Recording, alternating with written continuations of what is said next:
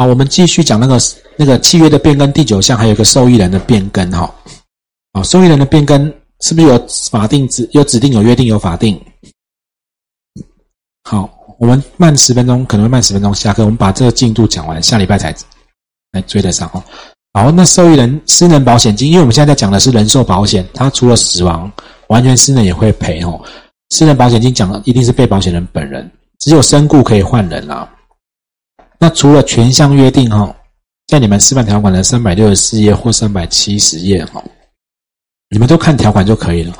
因为前面的文章哈，他把它截录一小段一小段哦，反正有时候我觉得你们会不知道为什么。好，好，他要保人可以依下列规定怎么样？来，我把指挥棒交出来，指定变更受益人。好，那符合指定或变更当时的法令哈。比如说，你要改成小宝小朋友，要改成小朋友。好，订立契约时，经被保险人同意，因为这是我们现在在谈的都是死亡保险嘛。我们这现在在讲的是人寿保险单的示范条款嘛。人寿寿险是不是死掉才赔？那我讲了，你要保人、被保险人如果不一样，你受益人要给谁？他当然要同意。那如果本来要保人、被保险人就是同一个人，那就没有这问题，你就是被保险的嘛，你要改就同意了嘛。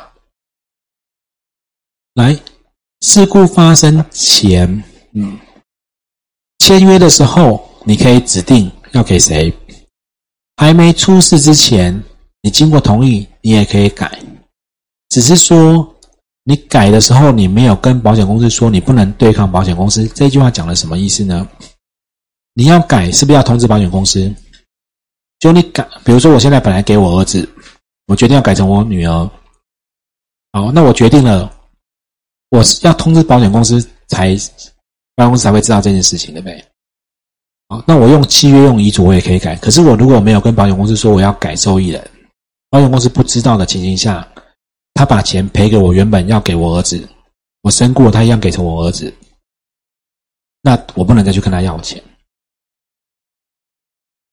就保险公司他他该付钱他已经付完了，你没有跟我说你改成你女儿，虽然你写在遗嘱写在契约，你又没有通知我，那我已经赔出去了。我的我的责任就了了，那怎么办呢？你要去跟你儿子说你那个不当得利，把钱还给保险公司，或者还给本来要给的受益人。这边只在讲这边哈，啊，但我再解释那一句啊，就是你没有通知，你不能拿这个来讲说，哎，保险公司我已经说要换着我女儿了，你怎么给错？你又没有跟我讲，你没你没跟我讲，你就不能来拿拿来跟我说我给错啊。这边讲了，遗嘱念没有？你遗死掉的时候，遗嘱出来以后，赶快通知保险公司啊，说说这个人有用遗嘱变更啊，因为办理赔还在后面嘛。对啊，好，好，来，那受益人的变更呢？要保人检具申请书跟被保险人同意书哈，如果同意人的话就不用送到保险公司呢，保险公司应给予批注或发给批注书。这是电子商务的，好，没有电子商务的也一样，它就是改哈，这边都一样。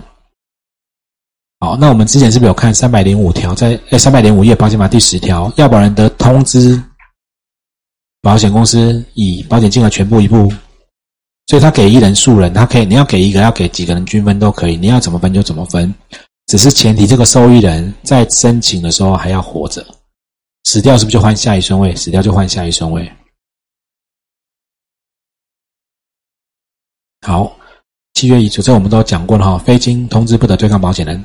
所以刚刚那个契约条款里面是从法条把它截录放进来的。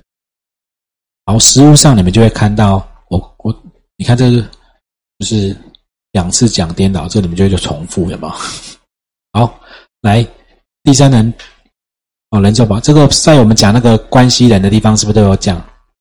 好，就把它带过了哈。来，契约的无效，第十项无效就叫做致死无效，所以双方就当做这件事情没有发生过。你理赔过了就还给他，你该缴的钱他也退给你，这叫做无效。好，那不管什么原因无效哦，就是它就是从来都没有发生过。好，那无效在课本上有讲，有约定无效跟法定无效两种，我们分别来看哦。约定无效，在保险法的五十五条也有讲，什么状况会无效哈？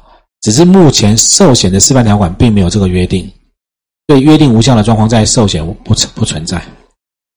好，五十五条讲什么呢？你们翻三百零一页五十五条。保单要记载这些事情哦，那什么有八项对不对？当事名、当事人的姓名跟住所、保险标的物、保险事故的种类、保险责任开始的日时、保险期间啊、保险金额、保险费、无效跟失权原因、订约的年月日。所以本来保险契约它会有无效的规定，OK。但是人寿保险目前没有，啊，所以课本写人寿保险没有什么无效的状态，在契约里面没有写。好，那另外有一个叫做法定无效，什么叫法定无效？基于法律有规定，好，只要有法定无效的要件，就都可以无效哈。来，那哪些叫做法定无效呢？在课本讲有几个，我们刚刚讲，你看，包含你刚刚在问医疗保险，我可不可以死？假设寿险，我可不可以死掉以后再来买寿险？有事情，这房子已经烧了再来买火险，车子已经撞了再来买车险，不行嘛？所以保险标的已经发生了，或者已经消灭就没就无效。好，如果订立契约的时候被被保险人已经死亡，就是啊。好，那健康险有吗？承保的疾病如果已经既往症，哦，就是危险已经发生，OK 吗？好，那这边呢？这边讲的法定无效，在保险法五十一条的第一项就在这里。好，保险法五十一条，危保险标的的危险已发生，已消灭，不在此限。好，那后面还有两项哈，只有一边知道的话，不受拘束。好，法定无效还有一个无效，这是最常发生的，被保险人没有书面同意，对不起。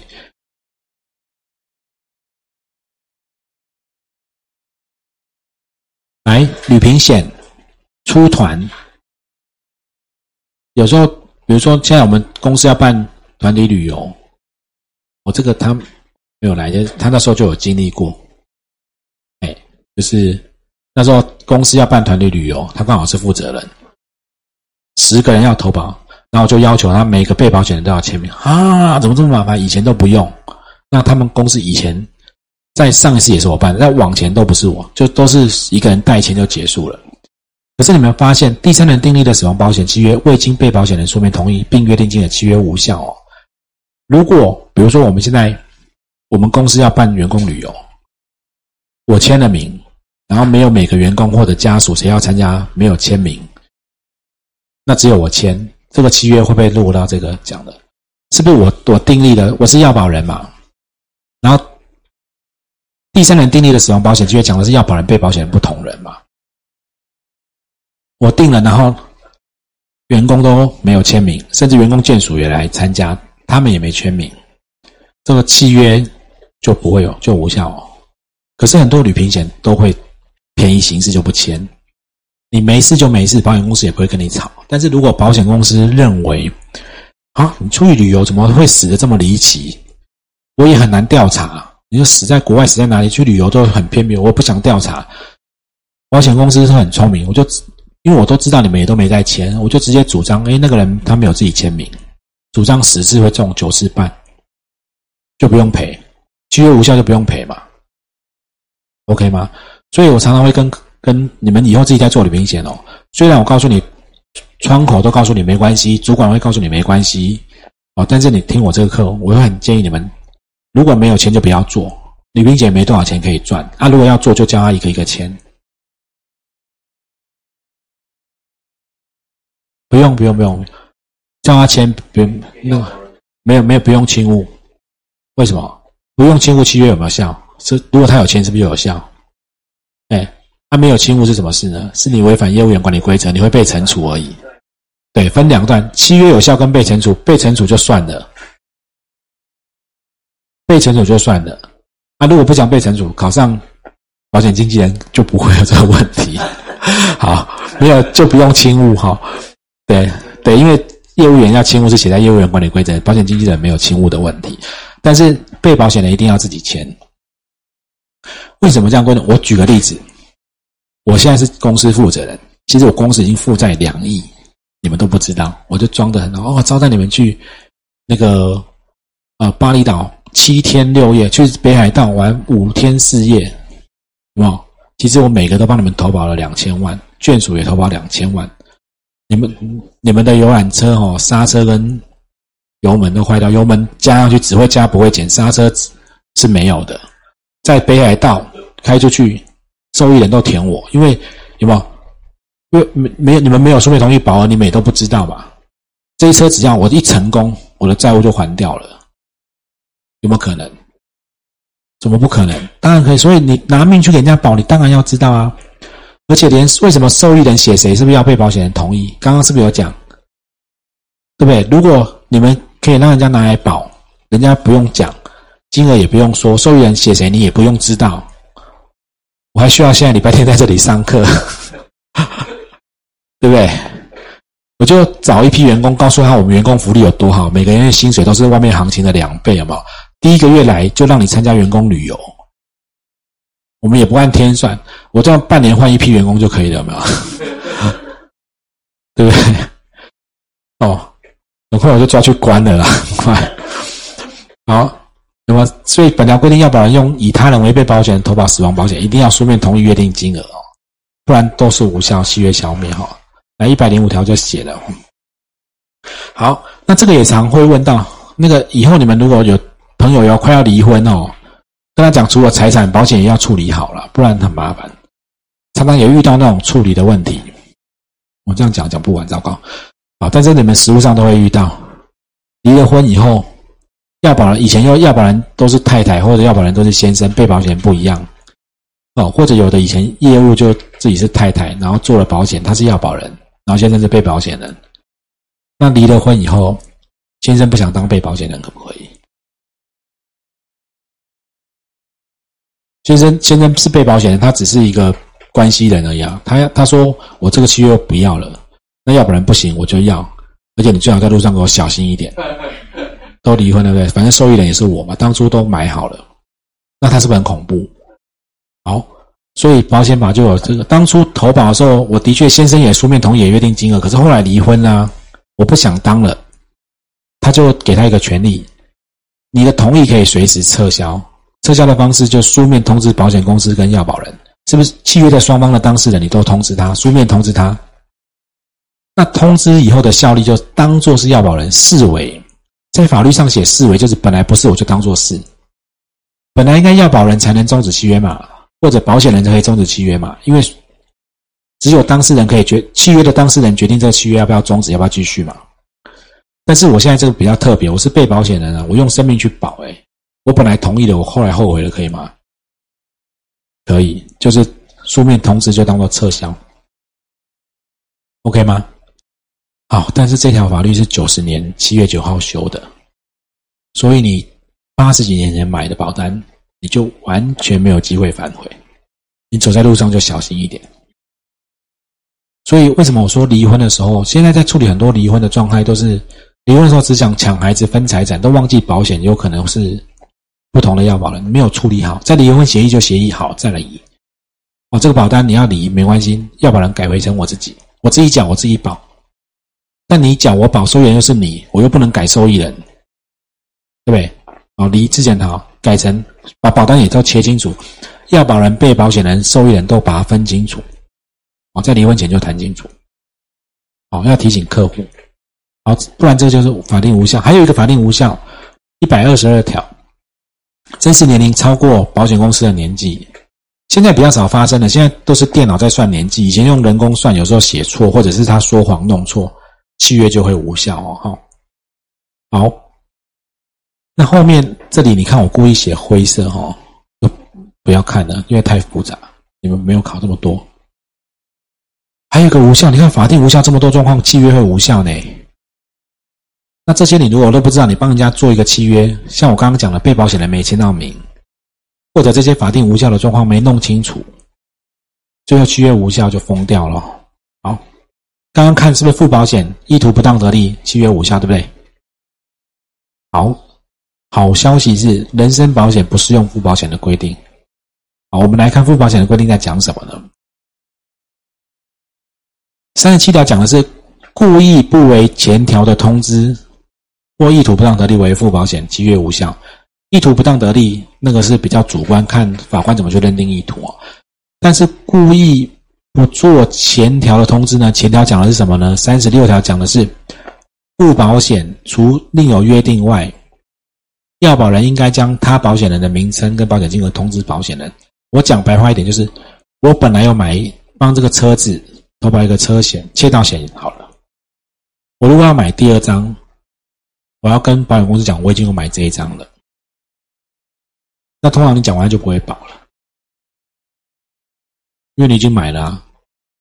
那怎么会有附保险呢？有，我我有一个，我有一个啊，比如说我们在讲，假设我的房子重建盖这个房子要五百万才能盖，那现在地震保险只会赔一百五十万，我就买两个地震保险就可以，因为他你没有买到超过五百嘛。可是你要把哦，我有跟 A 公司已经买的地震保险。名称我也买了一百万，跟他讲，那他会看哦，你这个房子是五百万，你已经买了一百五十万，哦，那我再卖你一百五十万，啊，这叫做附保险。你买一样的保险，你要跟保险公司说，啊，那你故意不说，他就当做你附保险无效。OK，哦，还有法定无效那种监护宣告有没有无效？这个未满十五岁无效，然后有这么多无效。啊，这都是无效。再来看十一契约的失效。好，本来有效的契约，因为某些特定的原因，自原因发生点向后失去效力。无效是不是从一开始就没发生？解除呢？解除后也是自始无效，从来没发生过。终止，终止是向后是没有效。那终止就是我们比较常说的解约啦。解约，你你要去跟保险公司要拿解约终止解约的申请书，他会给你叫做契约终止申请书，就是我要解约，解约是往后无效，不是不是解除。比较容易搞混的是解除契约，解除是这个事情从来没有发生过。我跟你解除婚约，这叫做解除。我跟你离婚。叫做终止，我们曾经结过婚，往后终止，对不对？再讲一次哦，解除婚约从来没有结过婚，解除保险契约从来没有发生过。本来应该恢复原状，只是在保险法的六十四条的状况下，他不用退保费。你如果没有老实说你的健康状况，他不用退保费。但是终止是向后终止，那失效也是一样，向后失起效力。好，那失效在保险法上有一些规定了哈。如果对保险标的物没有保险效力，失起效力，只是在人寿保险上面比较没有这个问题。这一条保险法十七条讲的是，我本来有个房子啊，讲我讲比较容易，我本来有一台车，我买了车体险或窃盗险，为什么可以买？因为我对他有利益嘛，所以买了车险。结果这个车险是从今年一月一号保到十二月三十一号。我在六月把车子卖给你，那这保险就会失效，因为我对这车子没有利益了。因为如果不失效，不向后失起效力，我卖给你，你车很快会被偷，很快会被撞。因为你车被偷，我会得到钱；你车被撞，我会得到钱，就会有问题。OK 吗？但是人身保险不能卖来卖去嘛，所以这个实物上，它就是在你订阅的时候看到你这个有没有？要保人对保被保险人是不是有保险利益？他用十六条去看，你是不是本人或家属、生活费、教育费、养己之人，你是不是债务人？哎，选择题常常会考债权或债务人哦，他会把它和在里面的。好，你你就这样想好了，我借钱给你，我借两亿给你，如果你就可以帮我买保险，那我死定了，你就不用还了，有没有？一定是我帮你买保险，但他法条是这样写的哦。好，所以事实上，在失效在那个寿险实务上，哈，这里不会有，只有一个状况呢。这个失效这边讲的失效比较怪了哈。不过我们还是讲，既然书上写了，实际上你们在保险公司看到失效都是什么？宝贝讲一讲，先停效，停效超过两年不能恢复了，它的系统就会出现一个失去效力失效。但正常停效两年不能恢复。应该不是失效，契约要终止或要减额缴清，应该是这样子。哦，没关系，你们就记这边写失效。哦，失效超过两年啊，你都没有复效，它就会失效。哦，哦，那有一些人他把停效跟失效搞不清楚，哦，这常常会遇到的。不，你不是没缴钱就失效。哦，你是。先停效，停效两年再没有复效，它才会失效。哦，终止而失效，它是终止再失效。哦，好，来我们看十二契约的解除。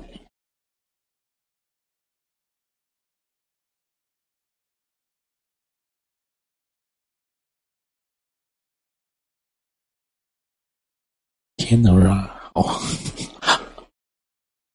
慢半个小时。好，来契约解除，这就是。叫据实说明有没有？这刚刚已经有看到。你要据实说明，如果你对于书面询问你没有老实说，契约就可以解除。解除后就是从头都没有发生过，OK 吗？然后即便呢事情来，刚刚讲违反的，我到来都可以解除啊。即便事情发生都可以解除哦。所以实物上常常发生的事情是什么？你没讲，然后出险了送理赔，那送理赔保险公司调病历，就查到你没讲，那就解除，就不用赔了呗。宝贝要不要还？不用还。好，那我我这样问哦，如果我忘了讲，我原来我有高血压，结果出了事是车祸，保险公司调病历发现我有高血压。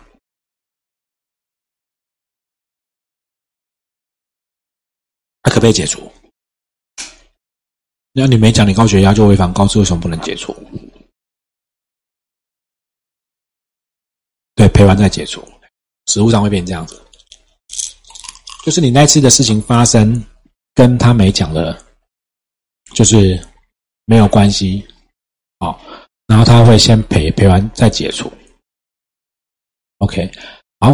可是有少部分的，现在目前是少数的。呃，有一些学者，当然学者上的见解分一半一半啊。那少数的法官会采一些学者的见解。我这样讲好了，如果他这次会赔完再解除，我举个例子，我本来是买不到保险的人，我如果老实说，我连保险都买不到的人，我就不说，反正出了险，你你再来查。那查到的如果跟我没说的有关系，那就算了嘛。反正保费没收就跟你赌嘛，那查到没有关系，我至少会赔一次，有没有？对不对？好，就会变成这种状况。所以有有学一半的学者认为说，你这个就是有就是道德危险，你是取巧嘛，你利用这个制度上的瑕疵去做嘛，他就认为你恶意不不应该受保护，就连连那个赔都不要赔。但是目前走另外一派的比较多，就是赔完再解除，哦，赔完再解除，可是。如果你们是，呃，要跟客户谈哦，不要去赌这个，讲清楚就好。你们卖保险一定要记住一件事情，就是卖完以后，就是有有时候半夜或晚上接到客户的电话，你不要跳起来，很觉得很歘这样子。你要卖完保险，你要很安心啊啊！就这个，他说这样子，要不要讲啊？不要讲好了，应该没关系吧？感冒好像没什么关系，不要讲好了。好，就这个没讲，那个没讲，然后卖卖一堆。有一天客户半夜打来说要理赔，当初我有真真的很诚实讲啊，什么什么，你这样整个都睡不好。每件都弄得扎扎实实的，啊，因为现在网络上的保险诈骗其实慢慢变多了，很多业务员做一做有没有？因为没弄清楚，然后是不是就被，比如说客户来理赔有一些纠纷，然后弄完他是不是就？等于说在这里就跌了一大跤，那赔很多钱，甚至搞不好他就不能做保险了。但是他就学会一个技能，他就回来弄现在还在做保险的人。我原来我被人家这样弄到了，当初公司都没有教我，好了，我就来，我知道我们公司都不会教啊，我就演同样的戏重演一次，然后就去弄。嗯，这几年真的很多，我在外面常常在讲那个旅平险要书面同意这件事情，讲讲 N 年，效果有限。除了我们公司非常大，很严格在做，很多大部分没有在做。这两年开始有一些人用这个去去勒索十万、二十万的钱了。呃，新闻都有报嘛。我要买旅平险啊，然后金额很少，就便宜不签嘛。然后拿到保单就说为什么没签？我要跟你捞勒索十万，你不给我就去申诉你，因为这个没有签名，表示你代签嘛。那是撤销登录，三年不能再考，你就不用玩了。所以就勒索十万，很多很多，这两年很多。啊，所以不要不要赌这种，很危险哦，很危险哈。好，违反告知哈。事故发生后，如果你没有讲的事情没有关系，哦，好，概就是他赔完一样解除哈。那解除就是事实无效，而且不用还保费。那解除权呢？知道解除原因一个月内要解除，保险公司知道你有没有老实说的地方，一个月要解除，或者契约订立后超过两年要解除。好，OK，他讲保险法六十四条第三项查查重，我们再看一下六十四条。来哦，我们在讲订立契约时，要保人对保险人的书面询问，一定是书面的询问，要据实说明。有违隐匿、遗漏不为说明或不实说明，足以变更、减少保险人的对危险的估计哦，可以解除契约。出了险也是一样，除非你去证明这个，比如说是车祸，跟你高血压没有关系，就不能解除。但是当次不能解除，是不是还是赔？赔完是的话就解除了，因为医疗险是常赔很多次的嘛，好赔很多次的，他当时不能解除，可是好，那我现在知道原因了，这次赔完了，我现在知道就来解除啊。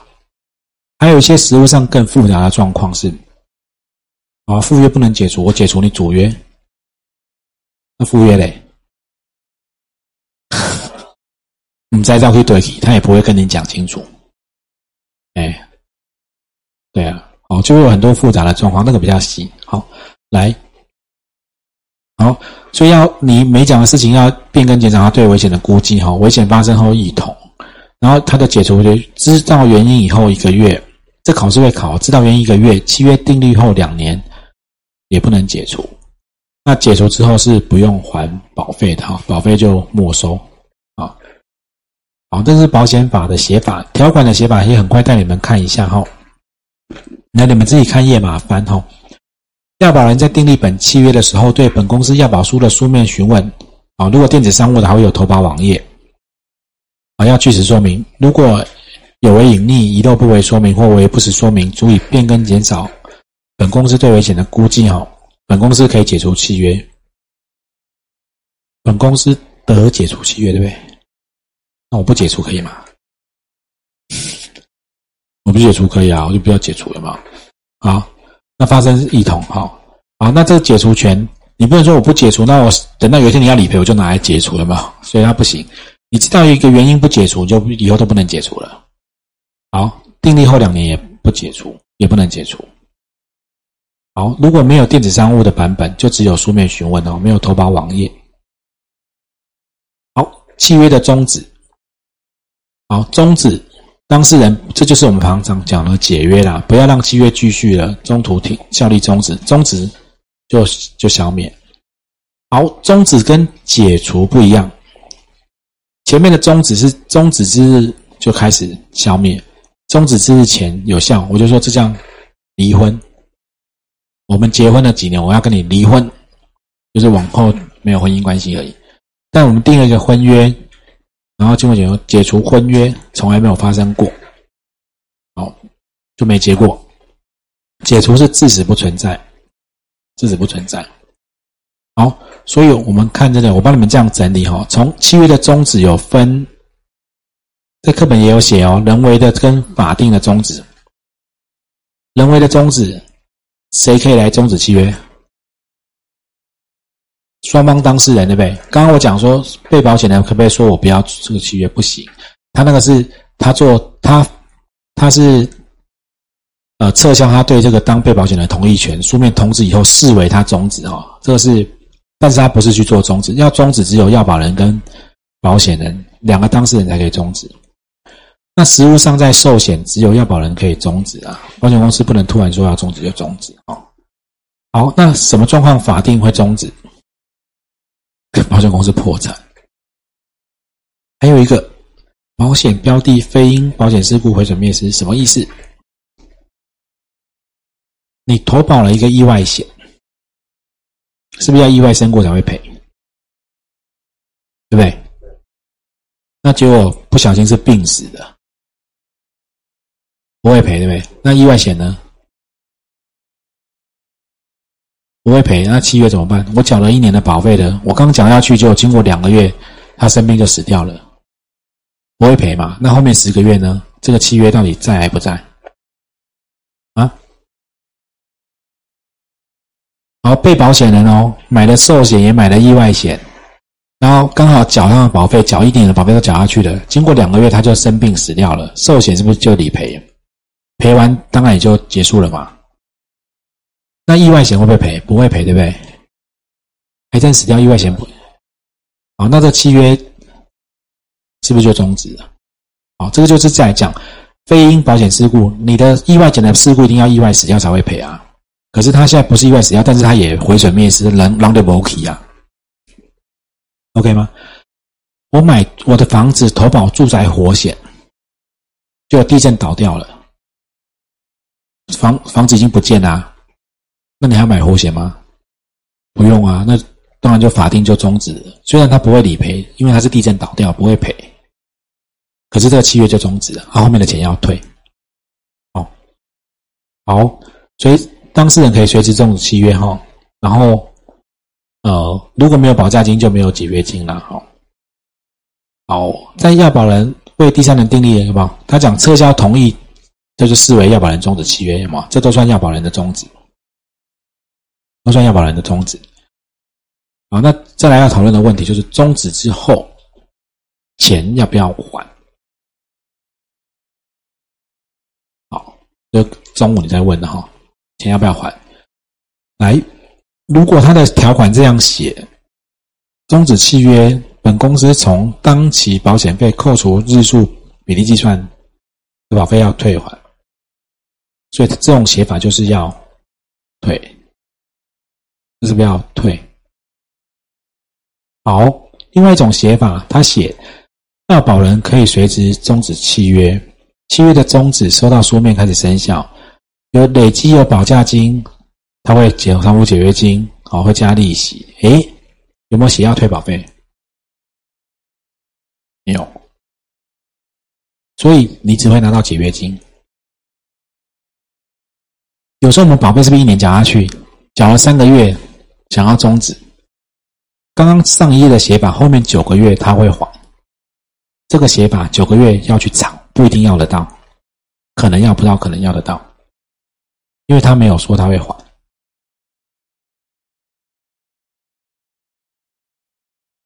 没有啊，契约约定了，只是那个钱我们缴进去以后，啊，如果他缴进去以后变成解约金，通常解约金你缴。